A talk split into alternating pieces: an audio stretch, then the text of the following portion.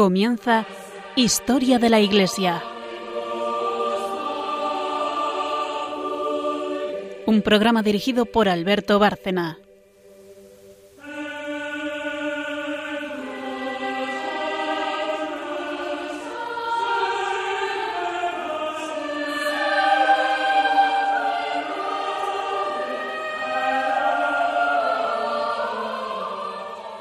Buenas noches, oyentes de Radio María eh, y de este programa Historia de la Iglesia. Seguimos con los Santos Padres, con los que llevamos ya varios programas. El último fue dedicado a San Irineo y con él vamos a seguir. Pero antes de nada, pues eh, saludarlos eh, a todos y, y también nosotros, claro, presentarnos para quien no nos siga, que habrá oyentes nuevos. Buenas noches, María Ornedo. Buenas noches a todos. Buenas noches, Carmen Turdemontis. Buenas noches. Y buenas noches a todos, efectivamente, oyentes de los que nos seguís y los que no nos seguís también. Eh, para quien no haya ido los últimos, estaba diciendo ahora eh, que llevamos ya varios programas hablando de padres de la Iglesia. Y concretamente el anterior se lo dedicamos a San Irineo de León, que es un personaje clave que hay que estudiar. Seguiremos, hay muchos padres, pero desde luego a San Irineo queríamos dedicarle un espacio importante. Y como programa o como descripción del programa, lo de siempre. Parte histórica que nos va a traer Carmen, una biografía del, de este padre de la Iglesia del que ya nos hemos ocupado. Luego el santo relacionado con la época o con lo que estemos viendo.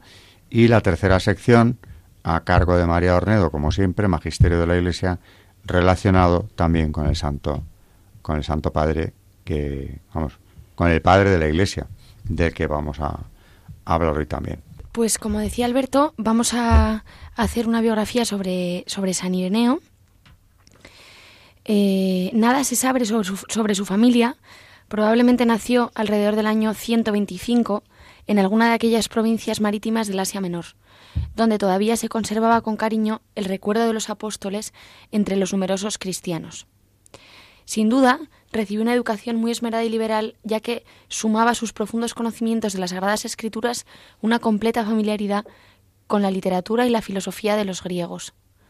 Tuvo además el inestimable privilegio de sentarse entre algunos de los hombres que habían conocido a los apóstoles y a sus primeros discípulos para escuchar sus pláticas.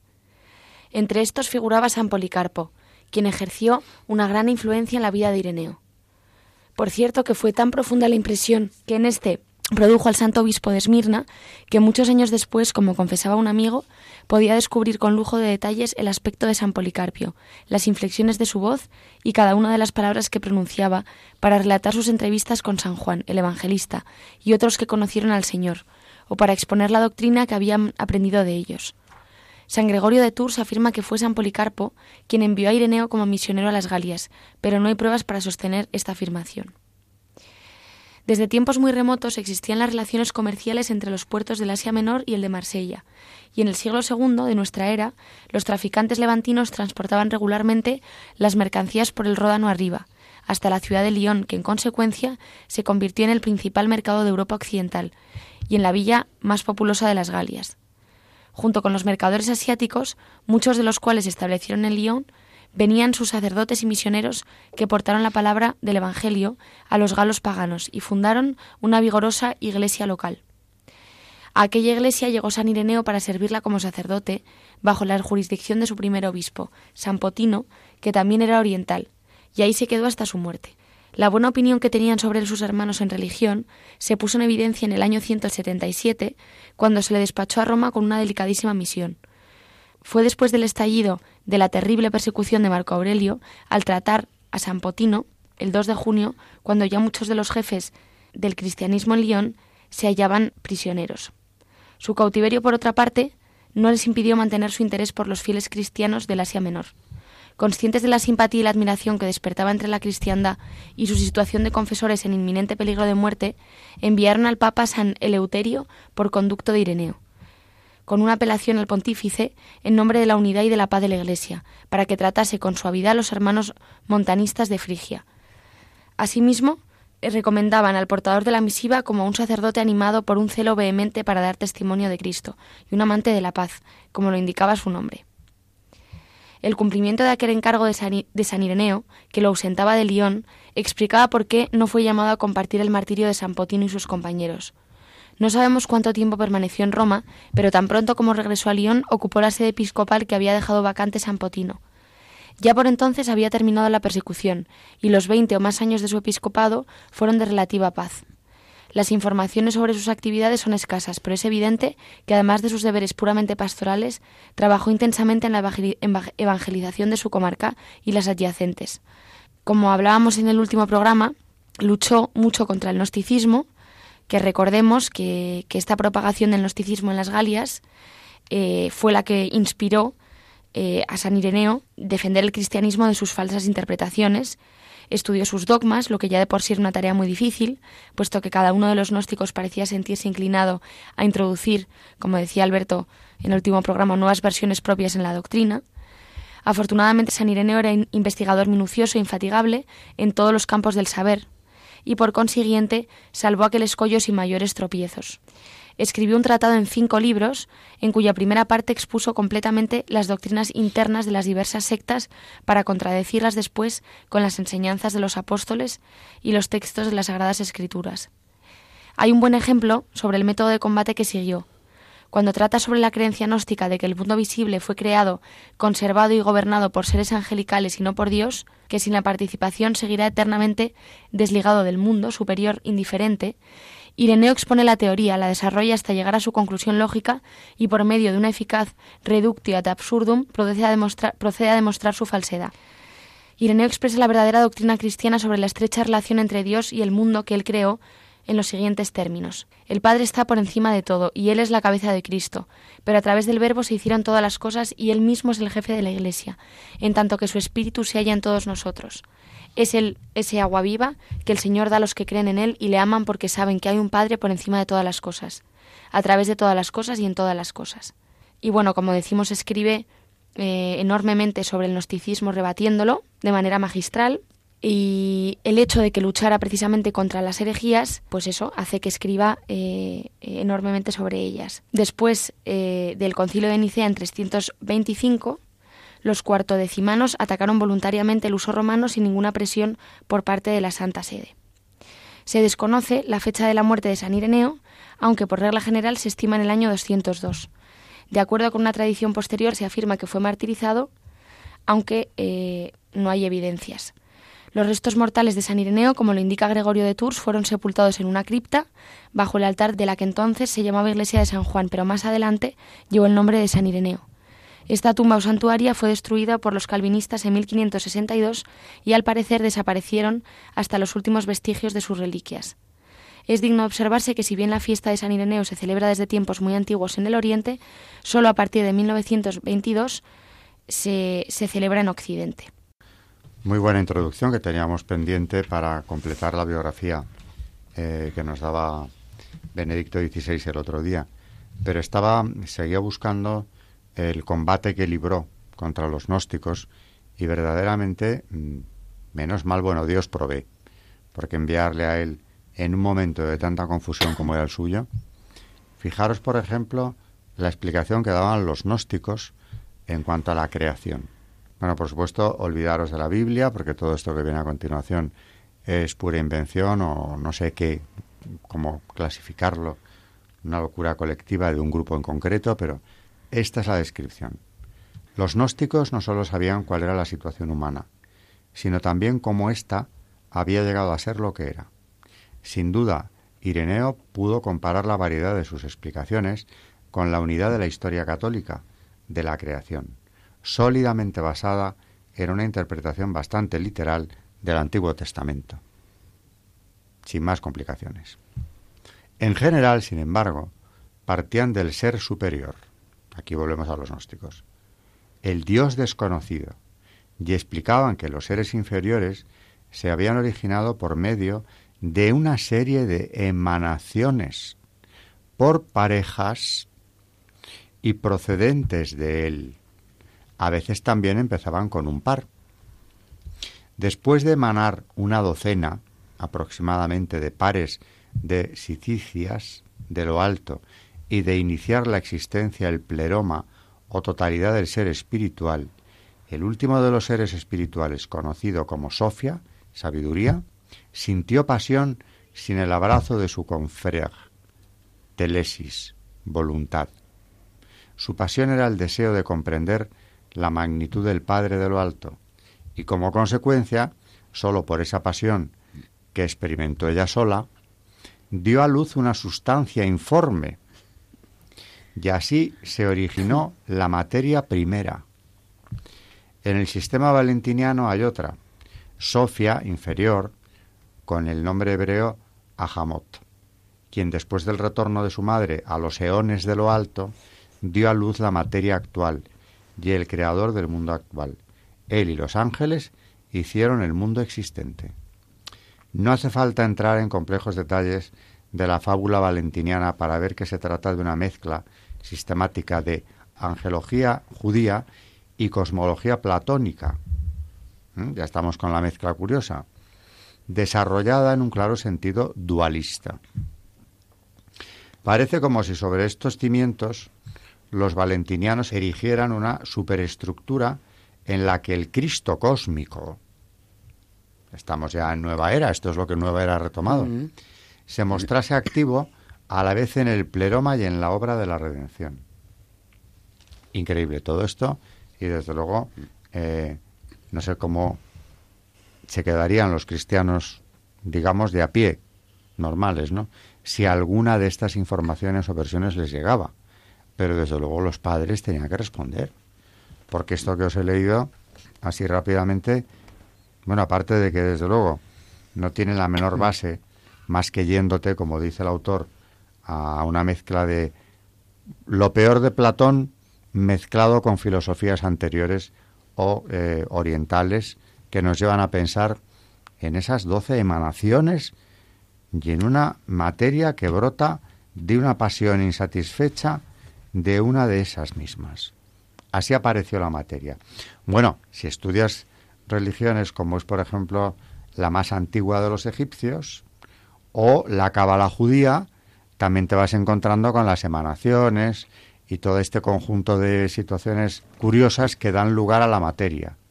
Y a partir de ahí ya, pues puede aparecer el hombre o no. ¿Qué consecuencias tuvo esta clase de visión universal para la vida cotidiana de los valentinianos? Se mostraban críticos y no digamos condescendientes. Para nosotros, dice Ireneo, declaran que las buenas obras son necesarias, de otro modo no podemos salvarnos. El camino gnóstico, sin embargo, era muy diferente. Los valentinianos eran espirituales. Espirituales eh, era la categoría de hombres que podían salvarse, porque no todos podían, ¿eh? Había algunos ya predestinados a condenarse seguro desde que nacieron. Pero no a consecuencia de las acciones, sino por naturaleza. Tú eras espiritual porque habías nacido espiritual. Luego ahí tenías la posibilidad de salvarte, no por lo que hicieras. Se salvarían sin duda bajo cualquier circunstancia. Si eras espiritual ya lo tenías todo hecho. Según ellos, había tres clases de hombres, y, y ellos constituían la clase superior. Los hombres meramente materiales eran incapaces de un espíritu religioso o gnóstico. No era posible que se salvaran. Y estaban, por último, los llamados cristianos psíquicos. Solo podían salvarse si se convertían en gnósticos. Vamos, esos al menos tenían la posibilidad, siempre y cuando hicieran suya la gnosis y desde luego los gnósticos eran los hombres espirituales. Ser un gnóstico implicaba la meditación continua sobre el misterio de la sicigia espiritual. En fin. Aparte de qué poco originales, también pasa hoy en día, porque ¿por qué nos copian todos los nombres? Espiritualidad, una serie de palabras totalmente eh, eh, cristianas, católicas, pero ellos las utilizan para otras, eh, con otros fines, ¿no? No, son originales en su nomenclatura. No, la nomenclatura no. Ahora, en cambio, el pensamiento que quieren transmitir eh, vuelve a ser diabólico. Por supuesto, aquí no está presente ni de lejos el Dios Padre misericordioso, porque ha creado tres tipos de seres, uno de los cuales ya está condenado y el otro, bueno, siempre y cuando consiga llegar o sea agnóstico, se podrá salvar. Y luego están los que se van a salvar porque sí. O sea que el que no era nada original era Calvino, que ya en el siglo XVI llega a decir que predestinación. Bueno, pues en la predestinación eh, ya está presente en los gnósticos. Hay algunos que se van a salvar simplemente porque sí, porque son espirituales. Calvino no dice algo muy diferente a esto. Ahora, a mí, que siempre me ha llamado la atención cómo pudo llegar Calvino a semejantes conclusiones, cuando llego a estudiar un poco los gnósticos, digo, pero si es que esta visión demencial del ser humano es muy anterior a, la herejía luterana. Ahora, ¿cómo llegaron a estas conclusiones? Hombre, eso hay que estudiarlo, ¿eh? Mm. Pero desde luego aquí se ve una mezcla de cosas verdaderamente curiosas y desde luego terriblemente eh, llamadas a qué? A crear desesperanza. Porque claro, si tú eres un, ¿cómo lo llamaban? Un ser material, mm, simplemente pues estabas condenado a no ser nada, como un animal. Te morías y ya está. El psíquico, el otro, en fin, todas estas categorías eh, no crean más que, aparte de confusión, eh, tristeza, ¿no? Porque no cabe duda que lo que el hombre inventa siempre es penoso. Cuando todo un Dios nos ha creado y encima, como dice San Ireneo, a su, propia imagen y semejanza, que es que le da una categoría al hombre que yo, desde que he leído a San Ireneo, cada vez me, me quedo más perpleja de, de lo que ha hecho Dios con, al crear el hombre, ¿no? Qué, qué amor tan impresionante. Y luego esto te viene muy bien para comprender una cosa, mm. la enorme simplicidad de Dios. Mm.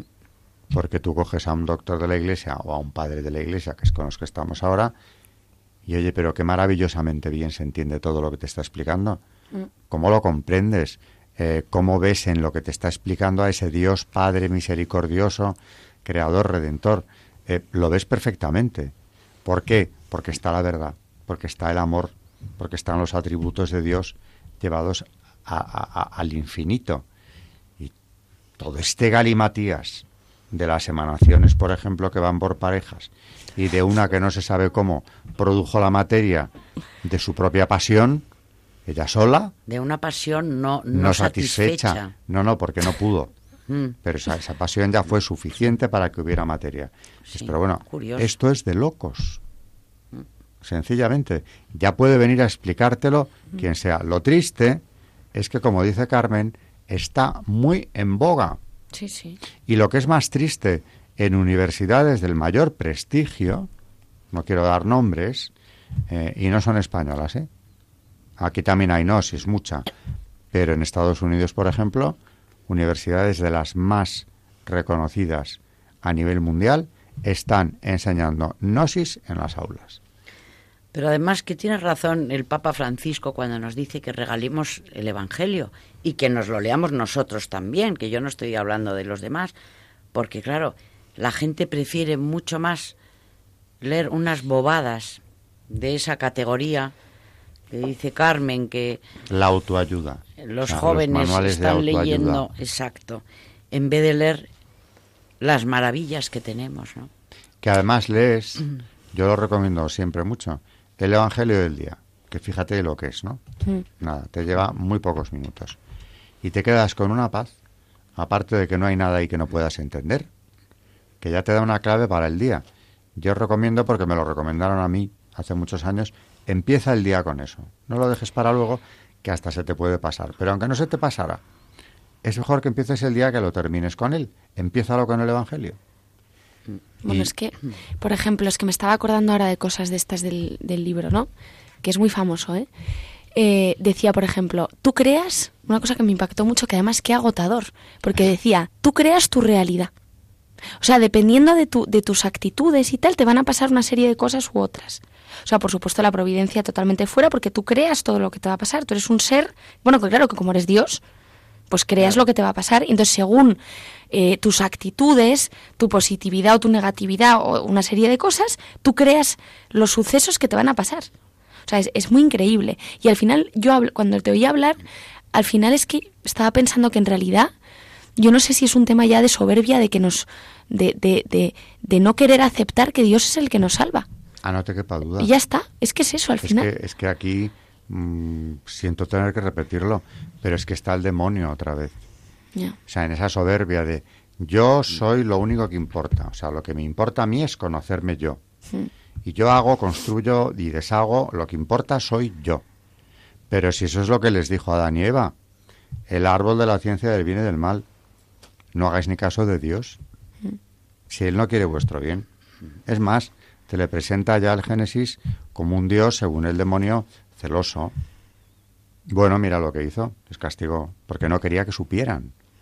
Es terrible, lo que no quería es que se condenaran, porque el bien y el mal están determinados por él mm. mucho antes de que ningún ser humano pisara el planeta Tierra. Bueno, pues le damos la vuelta. Y al final, claro que es soberbia. Mm. Si el pecado luciferino, por definición, es soberbia, es la rebelión. Otros no tiene. Por ejemplo, todo lo carnal, que te lo, sueles atribuir mucho con él, lo desconoce porque no tiene cuerpo. Pero claro, lleva observándonos, pues fíjate, los siglos y sabe que por ahí puede hacer un daño enorme. Pero el suyo, el suyo personalísimo, es la soberbia. Es esa rebelión contra Dios. Y de ahí vienen todas estas andeces mayúsculas que estamos leyendo hoy, tan opuestas a la simplicidad de Dios y del Evangelio. Que dices, pero qué gusto da leer esto, que me hables así de claro. Es más, el Evangelio. A mí también, eh, si tengo tiempo, hombre, el Evangelio no falla, pero los salmos me hablan. Sí. Los entiendo perfectamente, sé lo que me quieren decir. Es el Antiguo Testamento, pero es Dios el que habla. Y en cambio aquí, pero qué especie de, de mente está hablando. Mm.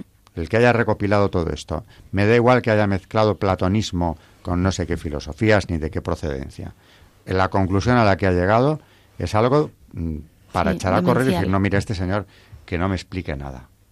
Mm. Porque aparte de que no me aclara ninguna cosa, prefiero no soportar este tostón, que podía ser larguísimo, porque he acortado, ¿eh? Mm. Pero la explicación de las emanaciones, ojo con ello. Bueno, pero no está muy lejos de todas estas, eh, estas cosas que estabas contando. Por ejemplo, ahora eh, la cienciología o todas estas... Ah.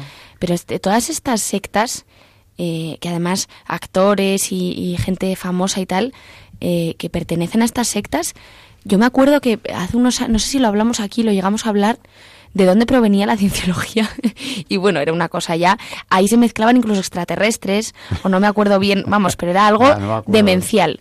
Y, y, al final es que es eso, es, es una mezcla de cosas de que la gente al final, pues eso, si es que al final te crees cualquier cosa, si no es lo que decíamos, si no crees en Dios, es que te crees lo que sea. Y la gente está muy perdida y claro, con lo que decíamos antes de tú eres el dueño de tu... Pues claro, oye, te dicen que creas todo, que va a ser todo estupendo, porque claro, tú vas a crear tu realidad y que todo va a ir fenomenal. Pero si es que además luego te das cuenta de que no, primero no creas nada, que eres, vamos, una porra. y que además es que vamos, que qué liberación es darle, darle tu vida a Dios y decirle, haz tú lo que te dé la gana con ella. Porque si tú no puedes, casi, si, si es por ti, casi no te puedes ni levantar. Hoy se me ha olvidado la Madre Maravillas con sus reflexiones maravillosas, mm. tan sencillas. Mm. Hasta la sed de Dios la pone Dios en tu corazón. Él es el creador de la sed de Él. Bueno, y, todas, y al final es lo que te demuestra es que el hombre está todo el rato buscando, o sea, que, que lo necesita que lo necesita, porque si no, tener que inventarse toda esta serie de majaderías, o sea, es que algo evidentemente necesita, necesita, necesita a Dios y, lo, bus, pues lo busca mal, pero lo está intentando buscar, aunque sean con, pues con estas tonterías que estabas... no sé, los que se crean todo esto, no sé, claro, pero pienso que no pueden ser felices, tienen que estar toda la vida, no sé, que desasosiego, ¿no? Hmm. Todo esto y además esto irá acompañado de unas vidas extrañas, porque el que piensa esto, ¿cómo enfoca su vida? Mm. Bueno, se nos ha ido otra vez, siempre que tocamos este tema se va el tiempo volando, porque eh, no solamente es muy interesante ver a lo que puede llegar el error y la soberbia del hombre, sino que está tan, ahora mismo tan presente eh, en el mundo, que claro, seguro que igual que tú, eh, muchos jóvenes reconocerán este discurso surrealista perfectamente bien porque están hartos de oírlo. O sea que Y si no es este exactamente, cosas muy Mm. parecidas. Vámonos con la realidad, que es el santo mm, que nos toca hoy, y después de la pausa, y seguimos con esto, porque nos queda magisterio todavía eh, que trae María sobre el tema.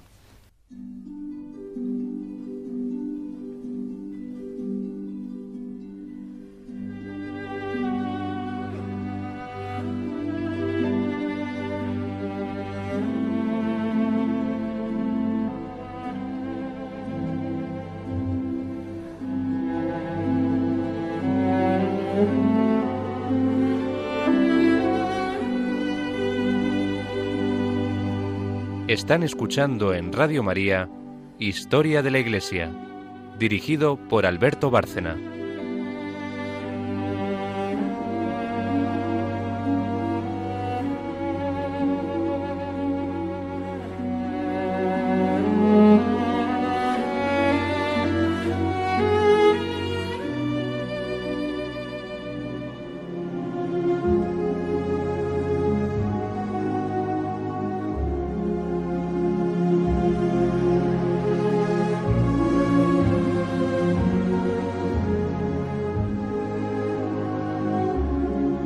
Santos en la historia de la Iglesia. Hoy vamos a hablar de San Lorenzo, que fue uno de los siete diáconos regionarios de Roma, ciudad donde fue martirizado en una parrilla el 10 de agosto de 258, cuatro días después del martirio del Papa Sixto II. Eh, su nombre se atestigua en los calendarios litúrgicos más antiguos. Ambos especifican la ubicación de su sepultura en la vía tiburtina y el martirologio jerominiano lo califica de archidiaconus, título que ya antes le había dado San Agustín, quien le dedicó el sermón 302 de Santo Laurentio. Por la misma época, el poeta latino Prudencio le dedicó uno de los himnos de su Peristefanon y León I el Magno una de sus homilías. Los estudios de Pietro Guidi ratificaron la concordancia de los antiguos martirologios al reconocer definitivamente en Lorenzo al titular de la necrópolis de la Vía Tiburtina, sobre cuya reliquia se edificó primero una basílica y a fines del siglo VI otra subterránea ad corpus. La tradición sitúa el nacimiento de Lorenzo de Roma en Huesca, en la Hispania tarraconensis, aunque también podría ser originario de Valencia, donde sus padres habían residido un corto espacio de tiempo, viniendo a nacer el santo en esta ciudad. Cuando en 257 Sixto fue nombrado papa, Lorenzo fue ordenado diácono y encargado de administrar los bienes de la Iglesia y el cuidado de los pobres. Por esta labor es considerado uno de los primeros archivistas y tesoreros de la Iglesia y es el patrón de los bibliotecarios. El emperador Valeriano proclamó un edicto de persecución en el que prohibía el culto cristiano y las reuniones en los cementerios. Muchos sacerdotes y obispos fueron condenados a muerte, mientras que los cristianos que pertenecían a la nobleza o al Senado eran privados de sus bienes y enviados al exilio. Víctimas de las persecuciones de Valeriano destacan los papas Esteban I, Sixto II, del que hablamos en el programa anterior, obispos como Cipriano de Cartago, diáconos como Agapito o el popular San Lorenzo del que hablamos hoy. Una leyenda posiblemente creada por Ambrosio de Milán dice que Lorenzo se encontró con el Papa Sixto en su camino al martirio y que le preguntó ¿A dónde vas, querido Padre, sin tu hijo? ¿A dónde te apresuras, Santo Padre, sin tu diácono? Nunca antes montaste el altar del sacrificio sin tu sirviente, y ahora deseas hacerlo sin mí. Entonces el Papa profetizó, en tres días tú me seguirás. La leyenda dice que entre los tesoros de la Iglesia confiados a Lorenzo se encontraba el Santo Grial, que como sabemos es la copa usada por Jesús y los apóstoles en la Última Cena, y que consiguió enviarla a Huesca, junto a una carta y a un inventario donde fue escondido y olvidado durante siglos. Los padres de Lorenzo, Santos Orencio y Paciencia, sí serían de Huesca y habrían llegado a la ciudad de Valencia por motivo de las persecuciones. Según la vida y martirio de San Lorenzo, texto del siglo XVII, supuestamente basado en la obra del monje Donato del siglo VI, el Papa Sixto II le entregó el Santo Cáliz junto a otras reliquias para que las pusiera a salvo. En la cueva romana de Pociana, Lorenzo acudió a una reunión de cristianos presidida por el presbítero Justino. Allí halló un condiscípulo y compatriota hispano llamado Precelio, originario de Hipo, en eh, la moderna Toledo, en Carpetania, a quien entregó varias reliquias, entre ellas el Santo Cáliz, con el encargo de que les llevara la familia que le quedaba en Huesca, porque sus padres vivían en Roma. Precelio llevó las reliquias a los tíos y primos de San Lorenzo en Huesca, que las escondieron, perdiéndose la pista, aunque algunas tradiciones afirman que el Santo Cáliz fue depositado en la iglesia de San Pedro, de la localidad, de donde sería puesta a salvo por el obispo Acilso, cuando huyó en el 711 ante el avance de los musulmanes para esconderse en los Pirineos. Aprovechando el reciente asesinato del Papa, el alcalde de Roma, que era un pagano muy amigo de conseguir dinero, ordenó a Lorenzo que entregara las riquezas de la iglesia. Lorenzo entonces pidió tres días para poder recolectarlas y en esos días fue invitado, invitando a todos los pobres lisiados, mendigos, huérfanos, viudas, ancianos, mutilados ciegos y leprosos a los que él ayudaba. Al tercer día compareció ante el prefecto y le presentó a éste los pobres y enfermos que él mismo había congregado y le dijo que esos eran los tesoros de la iglesia. El prefecto entonces le dijo, osas burlarte de Roma y del emperador y perecerás. Pero no creas que morirás en un instante, lo harás lentamente y soportando el mayor dolor de tu vida. Y aquí es por lo que es martirizado, que como ya sabemos fue quemado vivo en una hoguera, concretamente en una parrilla cerca del campo de verano en Roma, y la leyenda afirma que en medio del martirio dijo, asado está, parece, gíralo y cómelo. Su santo se celebra el 10 de agosto, día en el que recibió el martirio. Fue enterrado, como hemos dicho, en la Vía Tiburtina, en las catacumbas de Ciriaca por Hipólito de Roma y el presbítero Justino. Se dice que Constantino I el Grande mandó construir un pequeño oratorio en honor del mártir que se convirtió en punto de parada en los itinerarios de peregrinación a las tumbas de los mártires romanos en el siglo VII. Un siglo más tarde, el Papa Damaso I reconstruyó la iglesia hoy en día conocida como Basílica di San Lorenzo fuori le mura, mientras que la iglesia de San Lorenzo in Panisperna se alza sobre el lugar de su martirio. En el siglo XII, el Papa Pascual II dijo que la parrilla usada en el martirio fue guardada en la iglesia de San Lorenzo en Luchina. Es uno de los santos más ampliamente venerados por la iglesia y la representación más común eh, del santo es como un joven imberbe, puesto que era joven, eh, cuando fue martirizado, y con tonsura clerical de pie, con símbolos propios en las manos. Es el tercer santo patrón de la ciudad de Roma, después de San Pedro y San Pablo. Cada 10 de agosto en la ciudad del Vaticano se expone un relicario que contiene una cabeza quemada, que se supone que es la suya, para recibir veneración. Aquí en Madrid tenemos el monasterio del San Lorenzo del Escorial, que lo construyó Felipe II para conmemorar la victoria de San Quintín en 1557 y el 10 de agosto agradeciéndosela a la intercesión ante Dios del mártir San Lorenzo. Y por eso construyó el monasterio, como sabemos, en forma de parrilla, puesto que este había sido, como hemos contado, el instrumento que se usó para martirizarle. El rey mandó reunir en el Escorial un considerable número de reliquias que se encontraban dispersas por toda Europa para su veneración. Entre ellas estuvieron la cabeza de San Lorenzo, su pie derecho, varios de sus huesos y restos del lienzo en el que fue envuelto y de la parrilla donde fue martirizado.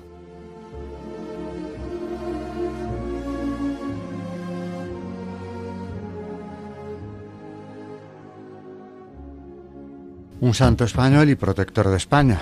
Felipe II no dudó que esa victoria que le daba eh, la supremacía europea con la derrota de Francia en San Quintín había sido obra de este santo español porque tuvo lugar el día de su, de su fiesta litúrgica.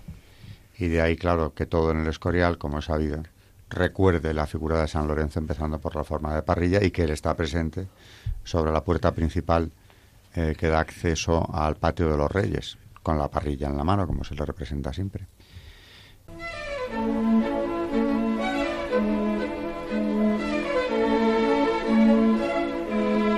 El Magisterio de la Iglesia.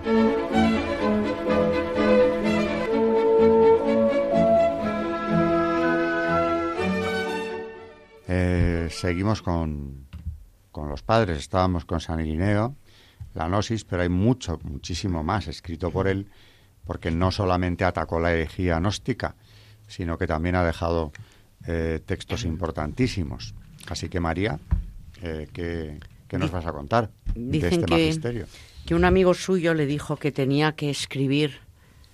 Todo, dicen que es el primer teólogo de la historia de la Iglesia, que tenía que escribir todo, toda su catequesis y así lo hizo. Tenemos esta segunda obra de la que hemos hablado ya, que es la demostración de la predicación apostólica. Y primero voy a leer un texto sobre la creación, es el punto número 11. Sí. ¿Cómo se llama la obra? La obra se llama Demostración de la Predicación Apostólica. Ireneo de León, por si alguien lo quiere leer. es una maravilla. La verdad que cualquier punto, pero hay algunos más que otros y, y, es que reúne toda es un dicen que es el primer catecismo que ha existido de adultos. Demostración. Demostración de la predicación apostólica. Y en el punto número 11 dice, Dios plasma al hombre con sus manos. Dice, al hombre lo plasmó Dios con sus propias manos, tomando el polvo más puro y más fino de la tierra y mezclándolo en medida justa con su virtud. Dio a aquel plasma su propia fisonomía, de modo que el hombre, aun en lo visible, fuera imagen de Dios.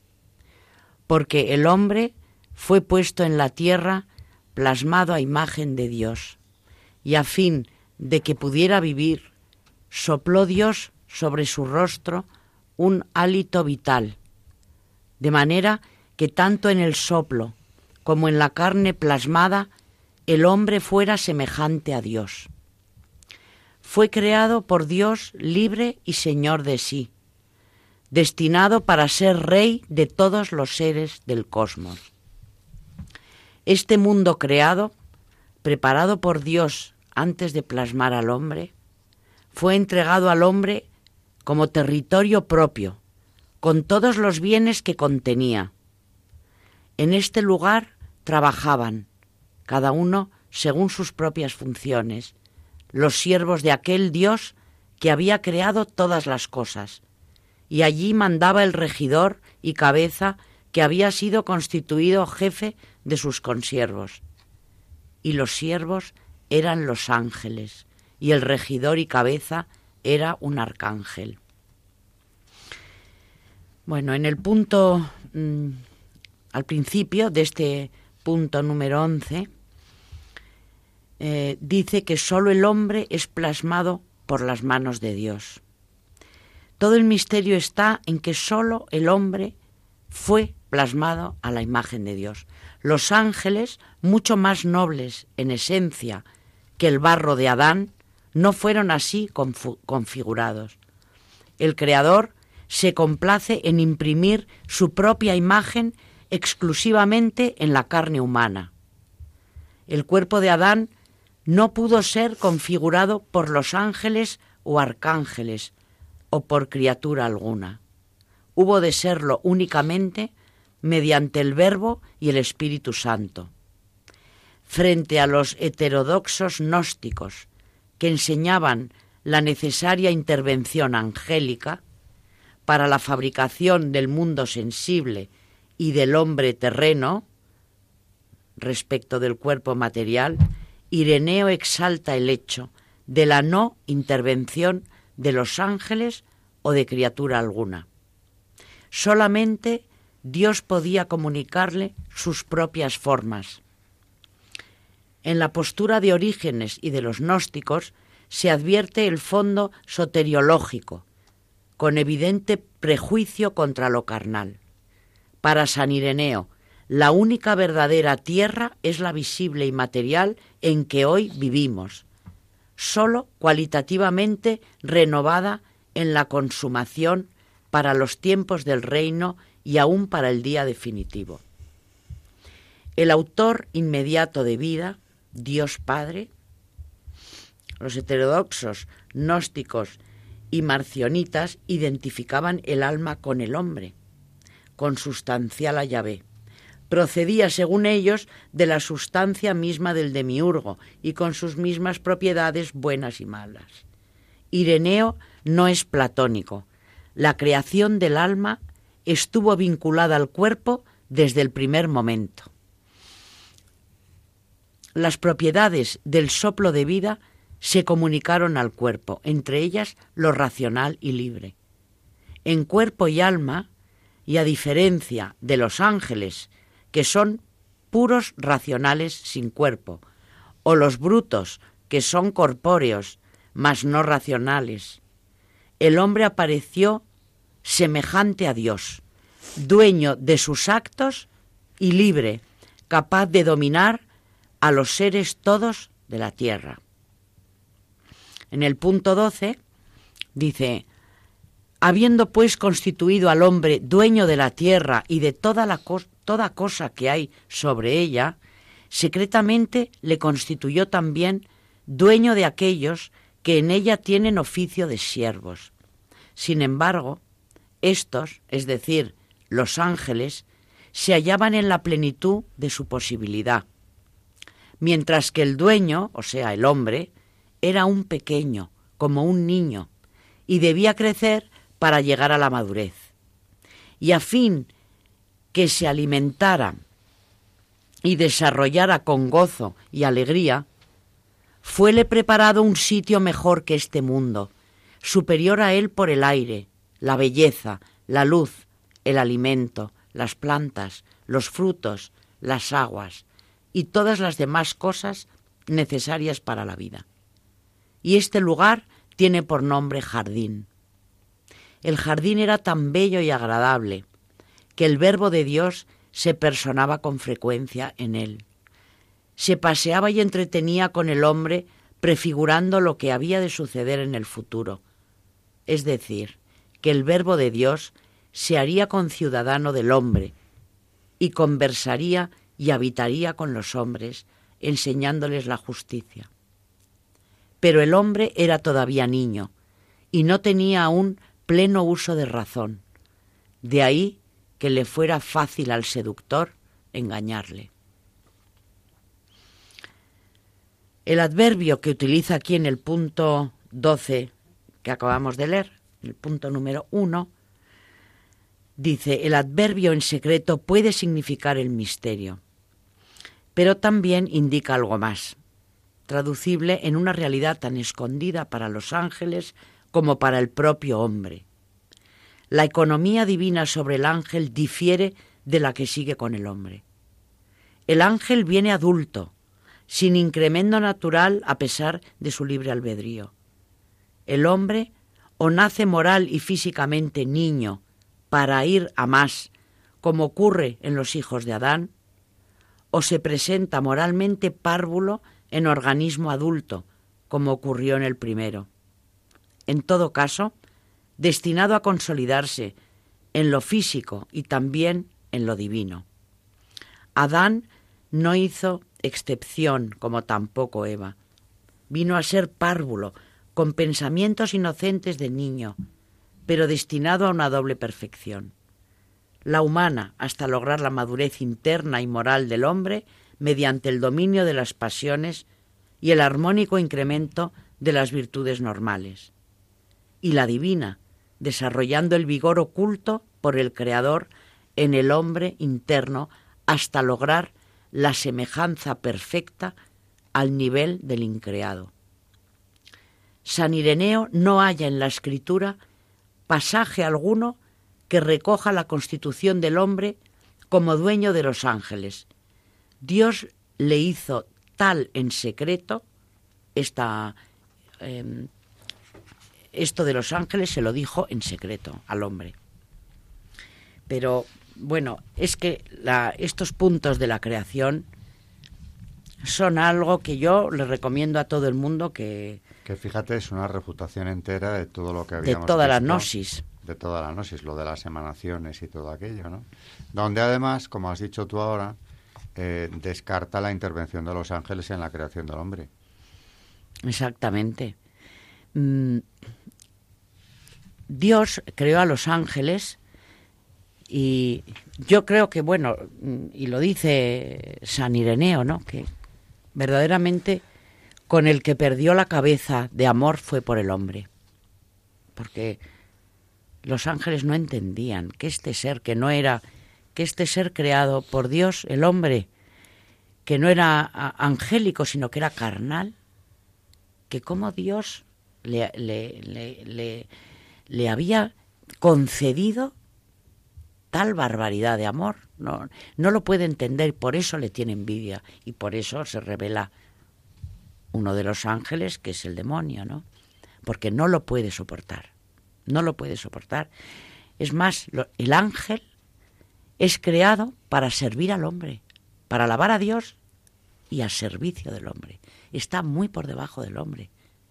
en cuanto a en cuanto a la creación de Dios.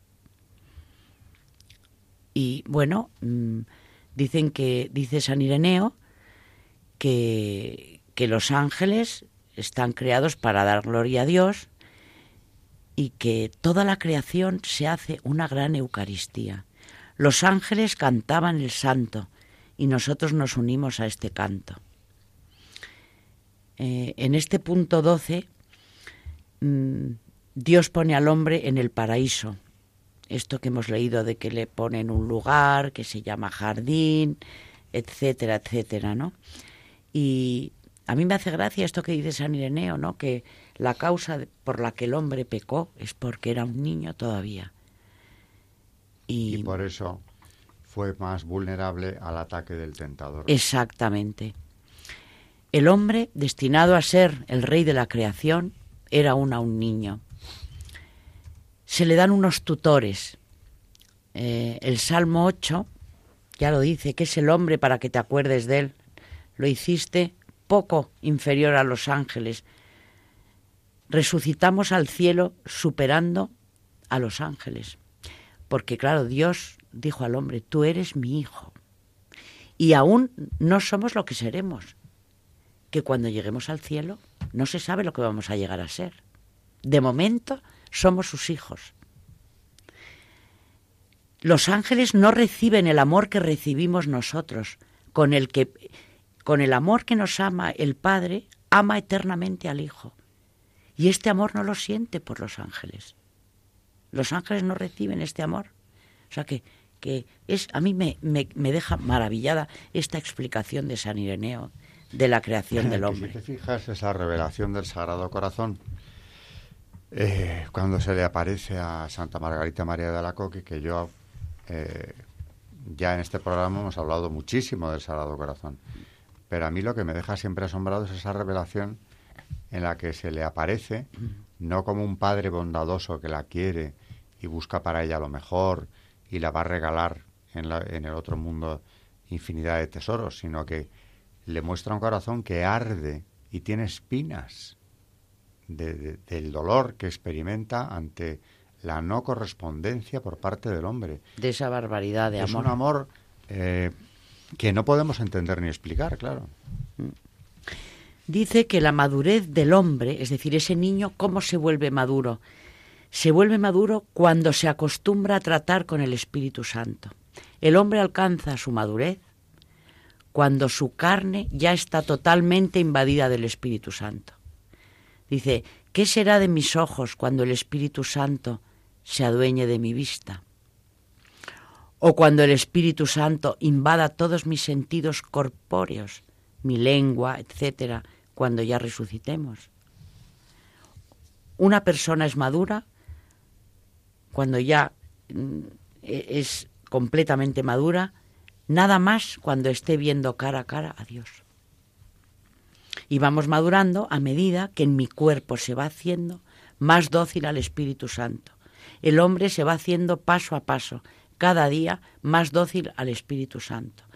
Cuanto menos oposición, menos resistencia ponemos al Espíritu Santo, el hombre mm, que vive al dictado del Espíritu Santo es cada vez más dócil a él. Y el hombre, al tratar con Dios, con este Espíritu Santo que está en él, ya consigue que Dios, primero que nos ha limpiado, luego nos da su gloria. Entonces, como hablábamos antes, ¿no? El hombre cayó en esta tentación porque no era no estaba totalmente maduro. Era un niño. Como decías tú, es cuando el diablo aprovechó para tentarle. Y es la creación del hombre la que le lleva precisamente a él, que no es cualquier ángel, claro, sino eh, un ángel superior eh, especialmente dotado y muy cercano a Dios, no puede resistir eh, a esa criatura a la que Dios distingue tanto. Sí, sí, es que es... Yo creo que se nos escapa. Está la barbaridad de, amor. Se nos escapa seguro, por más que nos lo quieran explicar. Y fíjate que yo he leído todo lo que he podido de, de las revelaciones de Santa Margarita María, Mm. que recuerdan en parte a, a Santa Faustina Kowalska. Tienen algo en común con, con esas revelaciones también, pero en el Sagrado Corazón eh, lo que te viene a decir en la conclusión final que sacas es que es un amor que supera con creces lo que te puedas imaginar, o sea, el concepto de amor que tú tengas, el más intenso de todos, no es nada comparado con el que siente por el hombre. Y yo me quedo con eso, porque es que no, no puedo pasar mucho más allá.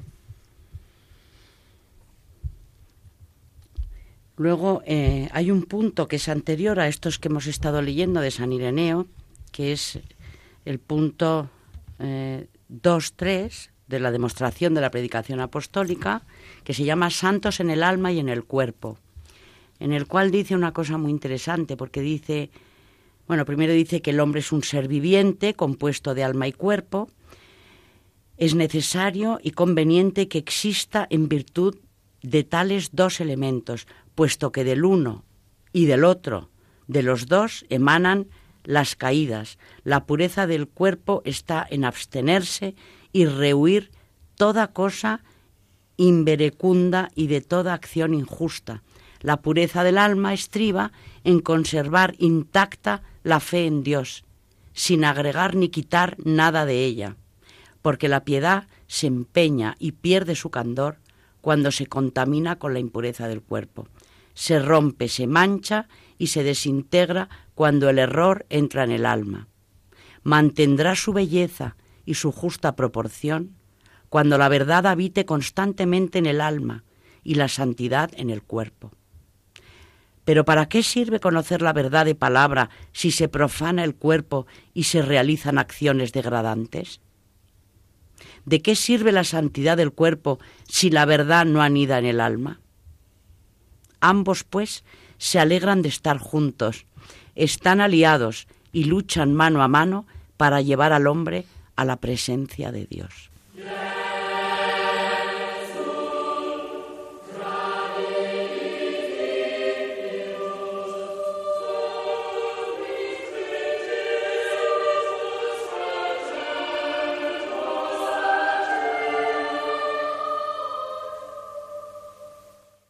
Bueno, hemos llegado prácticamente al final, pero verdaderamente insisto en lo que ya dije antes, ¿no? Que aparte de qué elevado es el- el- los textos de San Ireneo, Es una maravilla. qué sencillos, qué fáciles, eh, qué comprensibles y cuánta paz te, te dejan después de leerlos. ¿no?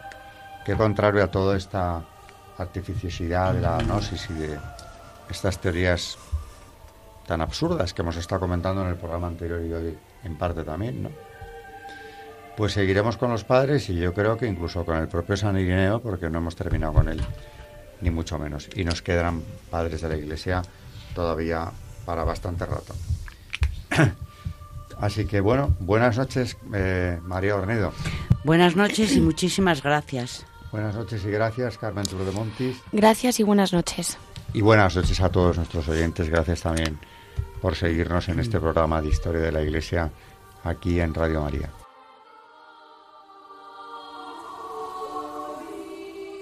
Han escuchado Historia de la Iglesia, un espacio dirigido por Alberto Bárcena.